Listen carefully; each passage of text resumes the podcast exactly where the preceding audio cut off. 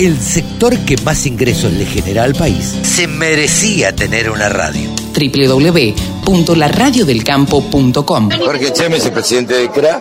A ver, eh, Jorge, faltan dos, tres días para que termine la rural. ¿Cuál es tu opinión? ¿Cómo ve CRA las últimas medidas tomadas por el gobierno? Las vemos como un parche más y, una equivocación más a muchas medidas políticas que se están tomando. Yo creo que lamentablemente se ha perdido totalmente la visión clara que hay que tener con respecto a un sector tan importante como la Argentina. Eh, las contradicciones de las medidas que se dicen una- un día y al otro día se desdicen van, siguen generando un marco de, incertidumbre y una falta de confianza que el sector inversor necesita para crecer y que es lo que el país necesita. ¿no? Y ante esta, esta realidad que estamos viviendo, ¿qué es lo que piensa hacer la mesa de enlace? Nosotros continuamente estamos apelando a todas las herramientas que tengamos. Hoy, sin duda que lo que hacemos es consultar continuamente a nuestras bases para que ellos nos den mandato de lo que tenemos que hacer.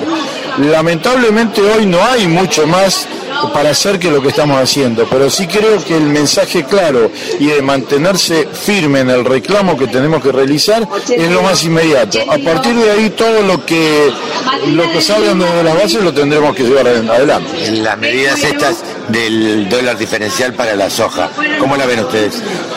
Además que es, es un parche más, creo que es una medida que no va a lograr el objetivo que busca, que sin ninguna duda es recaudatorio. Es recaudatorio. Eh, porque ante la incertidumbre y la falta de confianza, el productor se va a aferrar más que nunca a la moneda constante que tiene, que es el grande, que es como tener dólares. Así que yo no lo veo como un acierto, sino que al contrario, va- creo que va a tener algún problema más. Gracias, Jorge. A ustedes, gracias. Todas las voces, todas las opiniones. La radiodelcampo.com